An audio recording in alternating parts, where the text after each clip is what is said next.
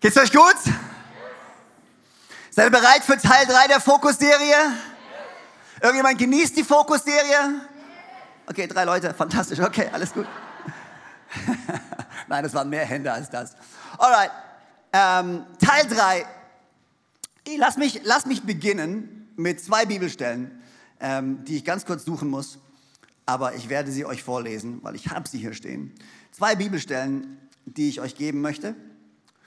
Um, und es sind zwei Bibelstellen, um die man eigentlich nicht drum kommt, wenn man über Anbetung spricht. Ähm, das Thema heute ist Worship, Anbetung. Ähm, wir hatten ähm, die Woche 1 war Deep Practice. Da ging es darum, wie wir ein Leben führen können, welches so tief eingetaucht ist in unsere Beziehung mit Gott, wie wir äh, nach ihm streben können, wie wir unser Leben äh, aufbauen können und basieren können auf einer so tiefen Beziehung mit ihm. Letzte Woche habe ich über das Wort Gottes gesprochen. Ähm, für mich, ich finde, es äh, war, war, es nicht so einfach, weil wie viele Predigten haben wir schon gehört über das Wort Gottes? Und es sind so viele offensichtliche Sachen, die man sagen kann über das Wort Gottes, wo alle sagen, ja, schon gehört, schon da gewesen. Und genau das gleiche Thema, genau, genau das gleiche Problem habe ich eigentlich die Woche gehabt, weil das Thema heute ist Worship.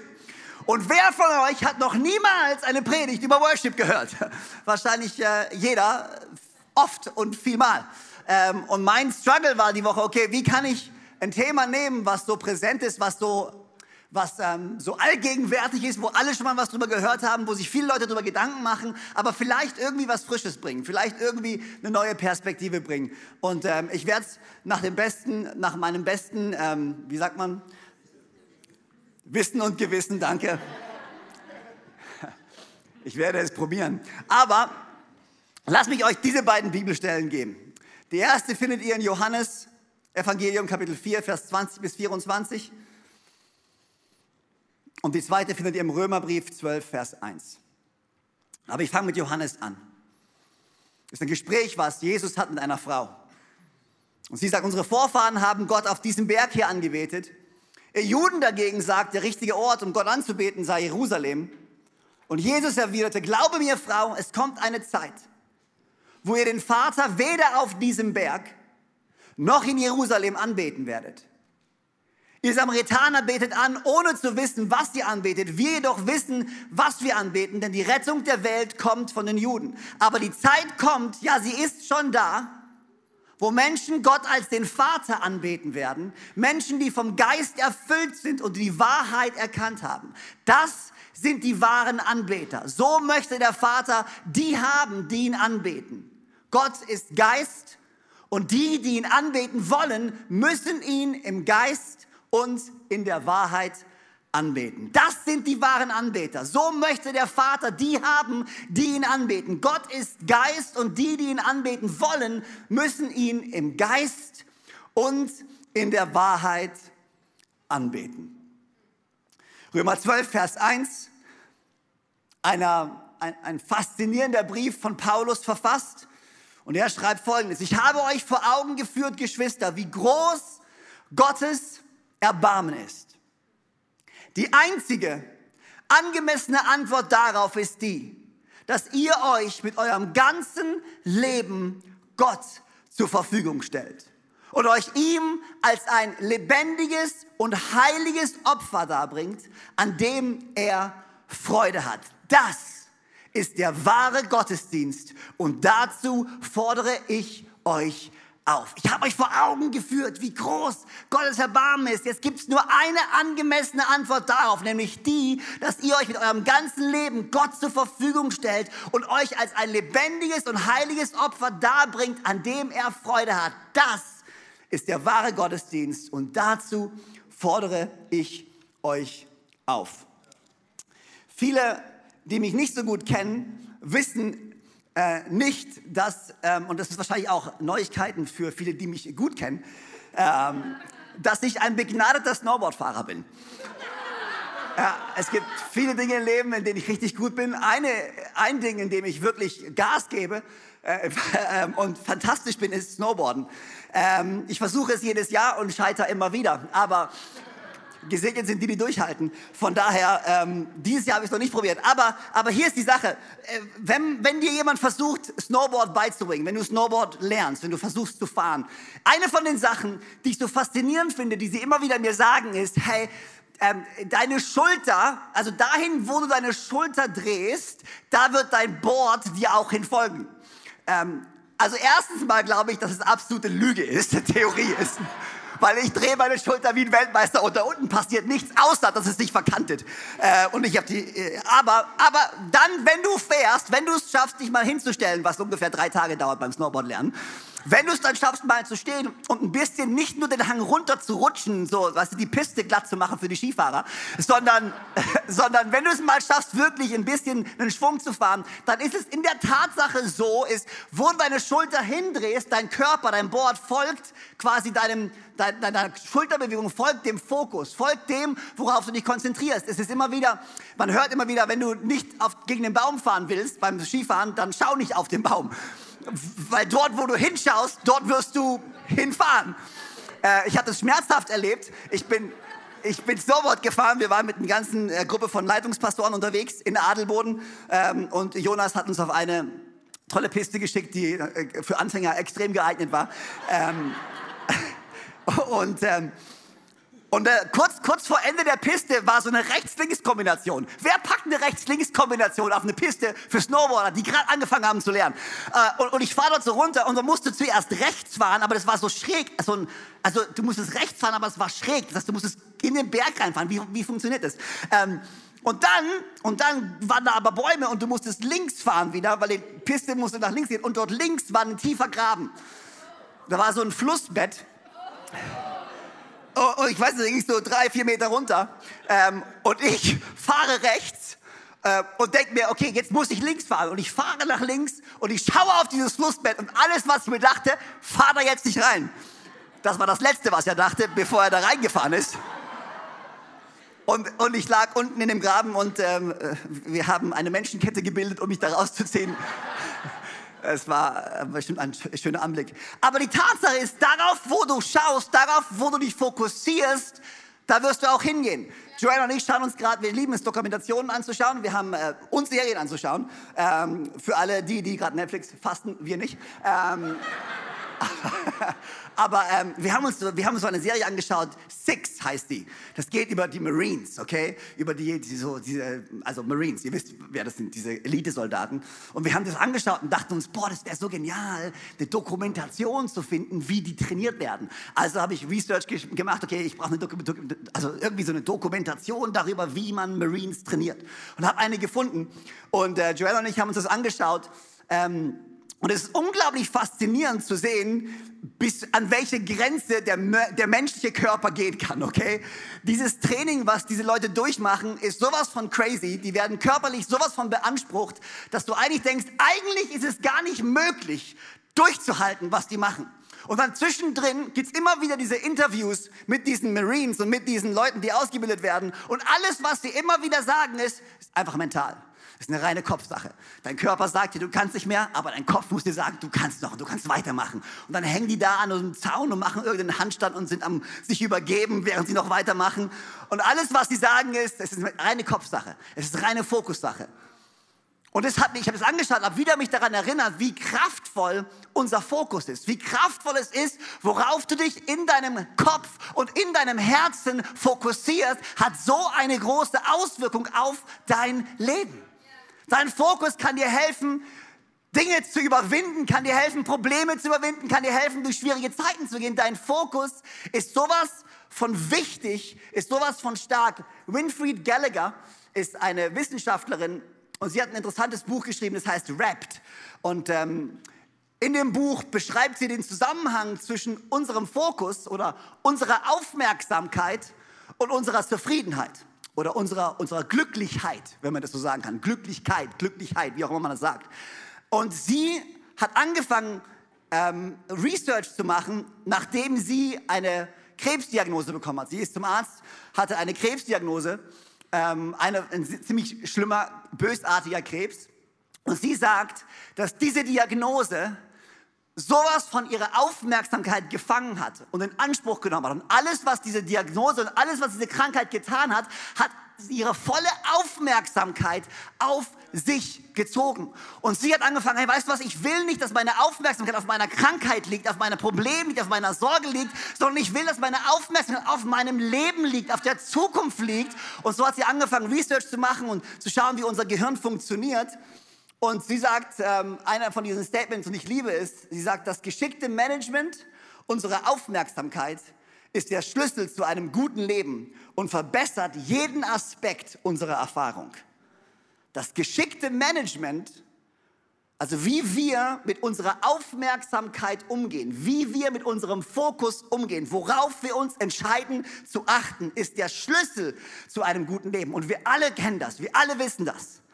Du hast die Chance, dich auf die schlechten Dinge im Leben zu konzentrieren oder du hast die Chance, dich auf die guten Sachen im Leben zu konzentrieren. Du weißt, was mit dir passiert, wenn du dich auf die schlechten Sachen in deinem Leben konzentrierst und du weißt, was mit dir passiert, wenn du auf die guten Sachen in deinem Leben schaust. Und wir wissen es, natürlich schaffen wir es nicht immer und ich bin wahrscheinlich der am schuldigsten ist, der nicht immer es schafft, mich auf das Gute zu konzentrieren, der nicht immer schafft, die guten Gedanken zu denken. Aber Realität ist, ich weiß, welche Gedanken mich wohin führen. Ich weiß, welcher Fokus mich wohin führt. Ich weiß, wie kraftvoll es ist, wenn ich es schaffe, meine Aufmerksamkeit vorsichtig und geschickt und mit großem Können in die richtige Richtung zu lenken. Und all diese revolutionären Dinge, die Wissenschaftler herausfinden, die ganz neu sind, finden wir bereits in der Bibel. Hebräer 12, Vers 1 bis 2. Wir sind also von einer großen Schar von Zeugen umgeben, deren Leben uns zeigt, dass es durch den Glauben möglich ist, den uns aufgetragenen Kampf zu bestehen. Deshalb wollen auch wir, wie Läufer bei einem Wettkampf, mit aller Ausdauer dem Ziel entgegenlaufen. Wir wollen alles ablegen, was uns beim Laufen hindert, uns von der Sünde trennen, die uns so leicht gefangen nimmt und unseren Blick auf Jesus richten und unseren Blick auf Jesus richten, den Wegbereiter des Glaubens, der uns ans Ziel vorausgegangen ist. Weil Jesus wusste, welche Freude auf ihn wartete, nahm er den Tod am Kreuz auf sich und auch die Schande, die damit verbunden war, konnte ihn nicht abschrecken. Deshalb sitzt er jetzt auf dem Thron im Himmel an Gottes rechter Seite.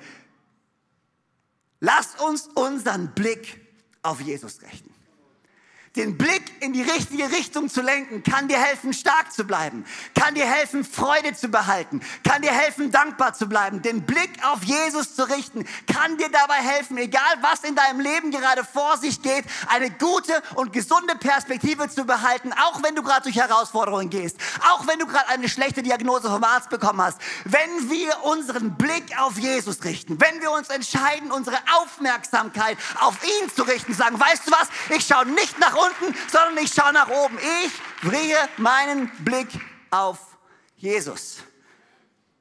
Dein Fokus wird die Richtung deines Lebens bestimmen. Das darfst du dir aufschreiben. Dein Fokus wird die Richtung deines Lebens bestimmen. Jetzt fragst du dich vielleicht, was hat das mit Anbetung zu tun? Alles. Alles, was ich gerade gesagt habe, hat komplett zu 100 Prozent alles mit Anbetung zu tun. Weil Anbetung ist nichts anderes als Fokus. Anbetung ist nichts anderes als eine Ausrichtung. Anbetung ist nichts anderes als Hingabe. Anbetung ist nichts anderes als absichtlich zu entscheiden, meine Aufmerksamkeit auf Jesus zu richten. Anbetung ist nichts anderes als Fokus. Ich habe versucht, ähm, als ich angefangen habe, die Predigt zu schreiben, eine Definition davon aufzuschreiben, was Anbetung ist. Und es gibt viele Definitionen von Anbetung. Und wenn du im Internet schaust, siehst du viele Definitionen.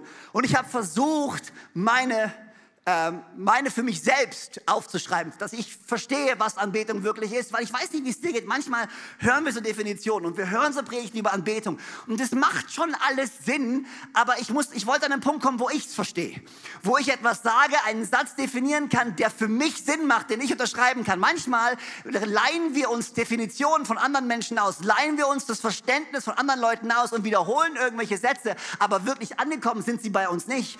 Und ich glaube, wenn wir reife Christen werden wollen, wollen, müssen wir uns manchmal hinsetzen und uns überlegen, okay, wie kann ich das jetzt formulieren, sodass mein Herz es versteht, dass meine Gedanken es verstehen. Und hier ist meine Definition von Anbetung. Wenn du willst, darfst du sie dir ausleihen, aber nur, wenn du daran arbeitest, dass du sie auch wirklich verstehst. Meine Anbetung ist mein Fokus und mein Streben, ausgedrückt in der Zuneigung meines Herzens und in der Bestimmung meines Handelns. Das ist für mich, was Anbetung bedeutet. Mein Fokus und mein Streben, ausgedrückt in der Zuneigung meines Herzens und in der Bestimmung oder den Zweck meines Handelns. Wie bin ich zu der Definition gekommen? Für mich ganz einfach. Der erste Punkt war, Anbetung hat zwei Aspekte. Es gibt die innere Essenz unserer Anbetung, das, was in unserem Inneren passiert, das, was in unserem Herzen passiert, das ist Anbetung, unser Herz, unsere Ausrichtung und es gibt die äußere Essenz unserer Anbetung, unser Handeln. Und die beiden Bibelstellen, die ich am Anfang vorgelesen habe, und werden sie uns gleich nochmal anschauen, beschreiben nämlich genau das. Die eine Bibelstelle, wo Jesus zu der Frau spricht, sagt, hey, er versucht ihr zu zeigen, bei der Anbetung geht es nicht um Äußerlichkeiten. Es geht nicht darum, wo du anbetest, wie du anbetest. Es geht um deine Herzenseinstellung. Und die zweite Bibelstelle, die ich vorgelesen habe, Römer 12, sagt, hey, dein Leben, dein ganzes Leben, dein Handeln, dein Tun, alles das soll ein lebendiges Opfer sein. Jesus selbst hat diese zwei Bereiche, die innere Essenz und die äußere Essenz der Anbetung so ausgedrückt. Dieses Volk ehrt mich, Matthäus 15, Vers 8, dieses Volk ehrt mich mit den Lippen aber ihr Herz ist weit von mir entfernt. Es ehrt mich mit den Lippen, äußerlich sagen sie, ja, wir beten dich an, wir kommen zu deinen Tempeln, wir opfern, aber innerlich sind sie weit weg in ihren Herzen. Die innere Essenz der Anbetung. Ähm, und ich komme auch dort nicht drum herum, eine von meinen Lieblingsbibelstellen zu geben, die ihr alle auswendig kennt, wahrscheinlich euch schon, ich weiß nicht wie oft aufgeschrieben habt, wenn ihr Notizen schreibt bei meinen Predigten, äh, Sprüche Prediger, Sprüche. Sorry, ich habe es auf Englisch hier stehen, war kurz verwirrt. Ähm, Sprüche 4, Vers 23 ist echt, ich, bin, ich, ich, ich, ich leiste gerade, äh, ich, ich bete gerade in Zungen, meine Notizen sind auf Englisch und ich predige auf Deutsch, okay? Von daher, ich bin gerade ein bisschen durcheinander. Alright. Sprüche 4, Vers 23. Mehr als alles andere behüte dein Herz, denn in ihm entspringt oder in ihm entspringt die Quelle des Lebens. Und äh, ich habe mir darüber Gedanken gemacht und Joanna hat mir äh, neulich eine SMS geschickt und hat gesagt, boah, ich habe diese Bibelstelle gelesen in der Passion Translation, in der Passion Übersetzung. Und in der Passion Übersetzung wird es wie folgt übersetzt. Dort sagt, bewahre, behüte dein Herz oder behüte die Zuneigung deines Herzens. Gebe Acht auf die Zuneigung deines Herzens. Ich frage mich, wohin ist dein Herz geneigt?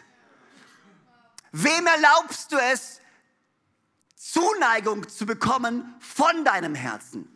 Welche Dinge, welche Personen bekommen eine innere Zuneigung von deinem Herzen? Wohin lehnt sich dein Herz? Wem gibst du dein Herz? Wem gibst du das Recht, Teil von deinem Herz zu sein? Wie groß, wie viel die Zuneigung deines Herzens aus deinem Herzen entspringt die Quelle des Lebens.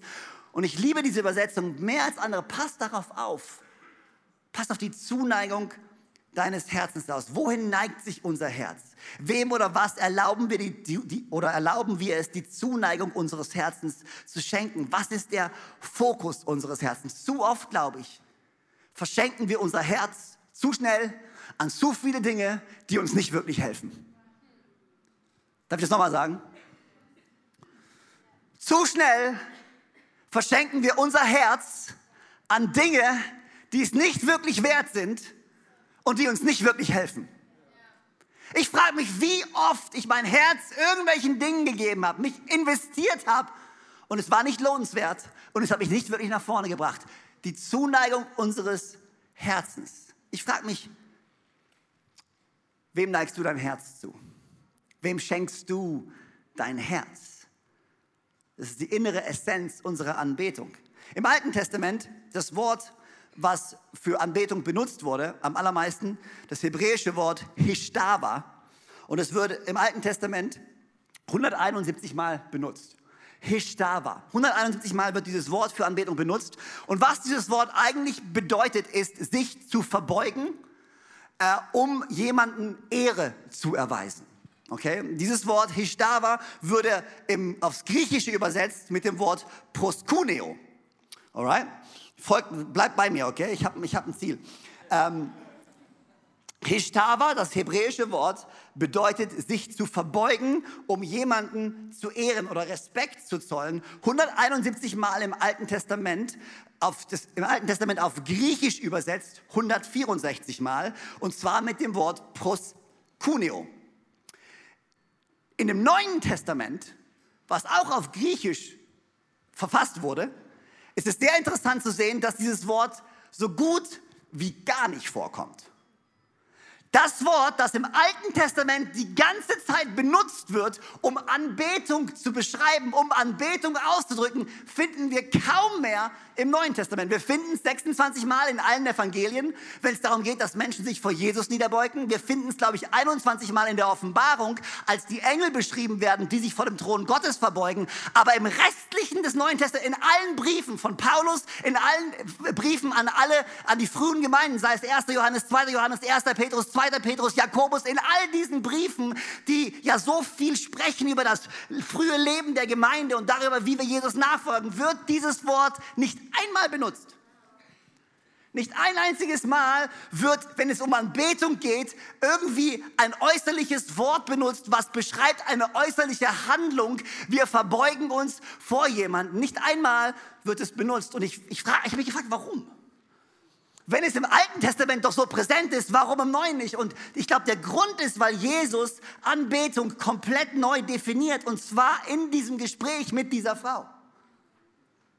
Weil diese Frau sagt zu ihm, hey, ihr habt doch gesagt, wir sollen hier anbeten. Und ihr habt doch gesagt, wir sollen so anbeten. Und Jesus sagt, nein, nein, nein, nein, ich sage dir, wahre Anbetung hat nicht etwas mit Äußerlichkeiten zu tun. Ist nicht, und da benutzt Jesus das Wort Proskeno, hat nichts damit zu tun, sondern hat viel mehr damit zu tun, dass wir im Geiste und in Wahrheit anbeten. Das ist egal, wo du gerade bist, egal wie es dir gerade geht, egal was du gerade durchmachst, du kannst zu jeder Zeit dich entscheiden, in deinem Herzen dich zuzuneigen und Jesus dich zuzuwenden und sagen, weißt du ich bete dich jetzt an. Es ist nichts äußerlich. Jesus sagt, Anbetung ist kein äußerliches Ritual, kein äußerlicher Akt. Anbetung passiert hier drin, in deinem Herzen. Es ist die dankbare Antwort eines vergebenen Herzens. Anbetung ist die dankbare Antwort eines vergebenen Herzens. Es ist das Festhalten an der Botschaft der Gnade, welches unserem Herzen erlaubt, nach Hause zu kommen und verbunden zu bleiben mit ihm. Unsere Herzensanbetung ist das Festhalten, das uns daran erinnern, dass es diese Botschaft der Gnade gibt und das führt uns zurück zu der Hauptbibelstelle, mit der wir angefangen haben und die ich auch jetzt noch mal kurz vorlesen möchte. 1. Johannes 2 Vers 24. Bewahrt also in eurem Herzen die Botschaft, die ihr von Anfang an gehört habt. Wenn das, was ihr von Anfang an gehört habt, in eurem Herzen bleibt, dann werdet auch ihr stets mit dem Sohn und dem Vater verbunden bleiben. Anbetung ist nichts anderes anderes als der Schlüssel, mit Jesus verbunden zu werden verbunden zu bleiben. Anbetung ist nichts als ich verbinde mein Herz mit der Botschaft der Gnade. Ich habe Gemeinschaft mit Jesus. Ich habe Gemeinschaft mit dem Heiligen Geist. Ich habe Gemeinschaft mit Gott dem Vater. Ich sehne mich nach einer Zeit, nach einer Beziehung mit ihm. Mein Herz ist ihm zugeneigt. Anbetung ist so viel mehr als wir kommen zusammen und singen ein paar Lieder. Anbetung ist die dankbare Antwort eines vergebenen Herzens. Wenn du verstehst, wie viel dir vergeben wurde und wie sehr dir vergeben wurde, dann kannst du nicht anders, als staunend und anbetend vor deinem Gott zu stehen. Und ihm Ehre zu geben, nicht äußerlich, sondern innerlich. Die innere Essenz ist die Zuneigung deines Herzens. Die äußerliche Essenz finden wir im Römer 12, wo genau das beschrieben wird. Ich habe euch vor Augen geführt, Geschwister, wie groß Gottes Erbarmen ist. Alright? Jetzt kommt die einzig angemessene Antwort darauf ist, dass ihr euch mit eurem ganzen Leben Gott zur Verfügung stellt und dass ihr euch ihm gebt als ein lebendiges und heiliges Opfer. Die äußerliche Essenz der Anbetung und davon sind die ganzen Epistel, davon sind die ganzen Briefe im Neuen Testament gefüllt von Anfang bis Ende dass unser Leben, die Art und Weise, wie ich mein Leben führe, wie ich handle, wie ich diene, wie ich andere Menschen ehre, wie ich durch schwere Zeiten gehe, das ist meine Art der Anbetung. Anbetung ist nicht ein Ritual, ist nicht ein Ort, zu dem ich gehe, sondern ist, wie ich mein Leben führe, wie ich zu einem lebendigen Opfer werde. Erstens, äh, äh, zu diesem lebendigen Opfer. Das erste ist, es ist lebendig. Es ist wichtig zu wissen. Und es ist wichtig, dass Paulus es hier nochmal schreibt, um alle daran zu erinnern, wir wollen nicht komisch werden, Freunde. Wir sind lebendige Opfer, weil damals, wir müsste, er redet zum jüdischen Volk, Opfer waren nicht lebendig. Opfer waren tot. Opfer wurden geschlachtet und wurden gegeben. Opfer waren tot, waren nicht lebendig. Und Jesus sagt, nein, nein, wir definieren das mal ganz neu. Jetzt die Opfer, die ihr bringt, sind nicht tot, sondern das neue Opfer, das ihr bringt, das wird lebendig sein. Das wird sich bewegen, das wird etwas bewirken. Das ist am sich verändern, das ist am nach vorne gehen. Ihr seid am Leben und nicht mehr tot. Damals wurde etwas Totes gebracht, aber Jesus selbst ist gestorben, damit wir zu lebendigen Opfern werden können. Ja, wir geben uns hin und wir verlieren unser Leben, aber wir verlieren unser Leben nicht zum Tod hin, sondern wir verlieren unser Leben zum Leben hin. Was zu finden ist in Jesus. Das erste ist als lebendiges Opfer. Das zweite, es ist ein Opfer. In anderen Worten, was ist ein Opfer? Ein Opfer ist etwas, das dich etwas kostet. Ein Opfer ist etwas, was du nicht tust oder nicht tun möchtest, aber es trotzdem tust, obwohl sich alles in dir sträubt, dagegen es zu tun. Ein Opfer ist nichts, was umsonst ist. Ein Opfer ist etwas, was du gibst, manchmal widerwillig, manchmal mit Schmerzen, manchmal unter Leiden, aber du gibst es, weil du weißt, dass es richtig ist.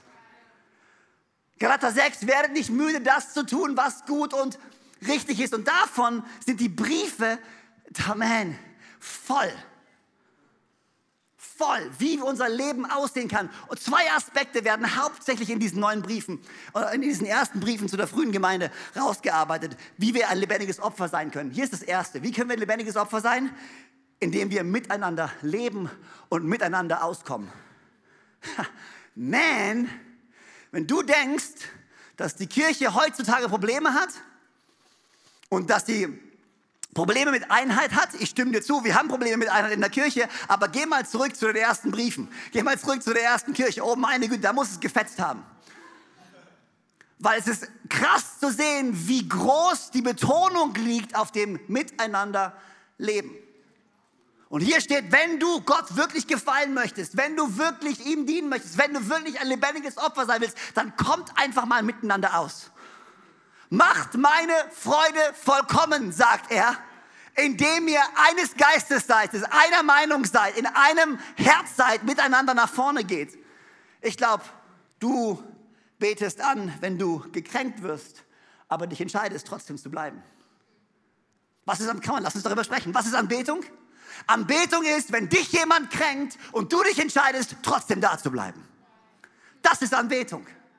Anbetung ist, wenn du anfängst, jemanden zu dienen, den du eigentlich gar nicht dienen möchtest. Das ist Anbetung. Anbetung ist, wenn jemand etwas über dich gesagt hat, du aber dich entscheidest, ihm zu vergeben und nach vorne zu schauen. Das ist Anbetung. Anbetung ist, wenn wir unser Herz ausstrecken nach denen, die bedürftig sind, nach denen, die leiden und unser Bestes geben, um ihnen zu helfen. Das ist wahre Anbetung. Anbetung ist, wenn wir es schaffen, miteinander auszukommen, den anderen höher einzuschätzen als sich selbst. Nicht auf das eigene Wohl zu achten, sondern auf das Wohl des anderen zu achten. Das ist Anbetung. Die äußere Essenz der Anbetung ist mein Leben mit dem ersten Fokus auf dem Miteinander das Miteinander. Come on, Church, wie können wir gemeinsam besser werden in unserem Miteinander? Wie können wir zu einer anbetenden Gemeinde werden, indem wir uns gegenseitig schätzen, uns gegenseitig ehren, trotz Kränkung da bleiben, unseren Posten nicht verlassen, sagen, weißt du was, hier bin ich und hier bleibe ich und ich glaube, dass wir gemeinsam berufen sind, diese Kirche zu bauen und ich glaube, dass Gott eine Bestimmung hat und deswegen werden wir gemeinsam nach vorne gehen und ich werde vergeben und ich will vergeben und ich werde durch diese Zeit durchgehen und ich werde mich pflanzen und ich gehe in meine Kleingruppe und ich diene in meinem Team. Warum? Weil ich möchte Gott anbeten. Ich weiß, manchmal hast du so Leute, die verletzt worden sind in der Church und die sagen, weißt du was, ah, Kirche, Kirche. Ich weiß, ich habe ich hab darüber gesprochen, äh, letztes Jahr auf der Willow Creek Konferenz habe ich gesprochen ähm, über, und die ihr mich kennt, wisst, ich rede oft davon, ich glaube, dass Kirche ist wie ein, wie ein Gewächshaus und ähm, irgendein netter, ich weiß nicht, wer das war, irgendein netter Kerl im Internet ähm, hat seinen Kommentar dazu abgegeben und hat gesagt, ja, das stimmt, das ist wie ein Gewächshaus. Die Luft ist stickig und wenn man dagegen tritt, bricht es zusammen. Und ich dachte mir, wow, okay, alles klar, da ist keine Bitterkeit in deinem Herzen. Ich bin mir sicher, du bist zu Hause und bist glücklich, alles klar. Wie ist es so seltsam, dass Leute gegen die Kirche schimpfen und gegen, gegen die Gemeinschaft schimpfen und sich zurückziehen und sie glauben, dass sie dabei glücklicher sind? Du bist alleine nicht glücklicher als in der Kirche. Manchmal glauben Leute wirklich, weißt du was, ich habe Probleme in meinem Leben, ich habe Herausforderungen in meinem Leben. Was ich machen muss, ist für einen Moment mich zurückziehen, für einen Moment alleine sein und hoffentlich, wenn ich dann alleine bin, dann gehen meine Probleme dann weg. Und wenn sie dann alleine sind, realisieren sie, nee, deine Probleme gehen nicht weg, wenn du alleine bist. Das Einzige, was passiert ist, du bist alleine mit deinem Problem. Aber du bist nicht dazu berufen, alleine zu sein mit deinem Problem. Weißt du was? Wenn an einem Sonntagmorgen du dich schuldig fühlst, weil du eine schlechte Woche hattest, weil du wieder irgendwas verbockt hast, weil du Schuld und Schamgefühle hast, aber du kommst trotzdem in die Church, das ist Anbetung. Wenn du seine Gnade annimmst, wenn du seine Gnade ergreifst, wenn du sagst, ja, ich weiß, ich hab's nicht verdient, aber weißt du was, Teufel, ich höre nicht auf dich, sondern ich höre auf Gott und ich höre auf seine Message und ich gehe trotzdem in die Kirche, weil ich weiß, ich bin ein Kind Gottes, ich bin ein Sohn Gottes, seine Gnade ist für mich real. Come on. Das ist Anbetung. Wenn alles in dir sagt, bleib weg, du hast es nicht verdient und du dich hinstellst und sagst, ja, alles klar, ich stehe trotzdem hier. Und ich weiß, ich habe es nicht verdient, aber es ist das Blut von Jesus Christus, was mich reinwäscht, was mir das Recht gibt, hier zu stehen. Das ist Anbetung. Die Gemeinschaft zu suchen, das Gemeinsame zu suchen. Nicht sich zurückzuziehen, alleine zu bleiben, das ist Anbetung. Das Miteinanderleben ist die äußerliche Essenz unserer Anbetung. Der zweite schwere Fokus, der zweite Fokus in diesen Briefen ist, durch schwere Zeiten zu gehen, Leiden zu ertragen. Das ist wahre Anbetung. Wenn Leute dich wegen deinem Glauben angreifen, sich über dich lustig machen und du weiter glaubst, das ist Anbetung. Wenn du durch schwere Zeiten gehst und immer wieder enttäuscht wirst, aber dich entscheidest, trotzdem Gott zu vertrauen, das ist Anbetung. Wenn du gefühlt alles verloren hast und gefühlt sich die ganze Welt gegen dich gedreht hat und du nicht mehr weißt, wo du hin kannst, aber du ein dankbares Herz behältst und auf Jesus schaust, das ist Anbetung. Wenn du an einem Sonntagmorgen hier stehst und deine Hände hebst, obwohl du dich nicht danach fühlst, dann ist das keine Schau, sondern ist das wahre Anbetung, weil es dich etwas kostet. Nichts in mir will dahin und nichts in mir will diesen Gott anbeten. Aber weißt du was? Ich mache es trotzdem. Weil egal wo ich gerade stehe und egal wie es mir geht, er verdient immer meinen Lobpreis. Er verdient immer meine Ehre. Und ich weiß, dass es mir gut tut, in seine Gegenwart zu kommen.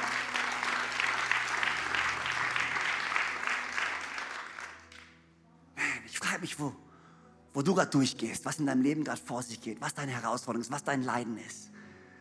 Und in diesem Leiden immer noch zu vertrauen und in diesem Leiden immer noch dankbar zu bleiben und in dieser Herausforderung immer noch zu vertrauen und auf Jesus zu schauen, das, das ist wahre Anbetung. Und davon ist das Neue Testament voll, voll, voll, voll. Nicht von dem Äußerlichen.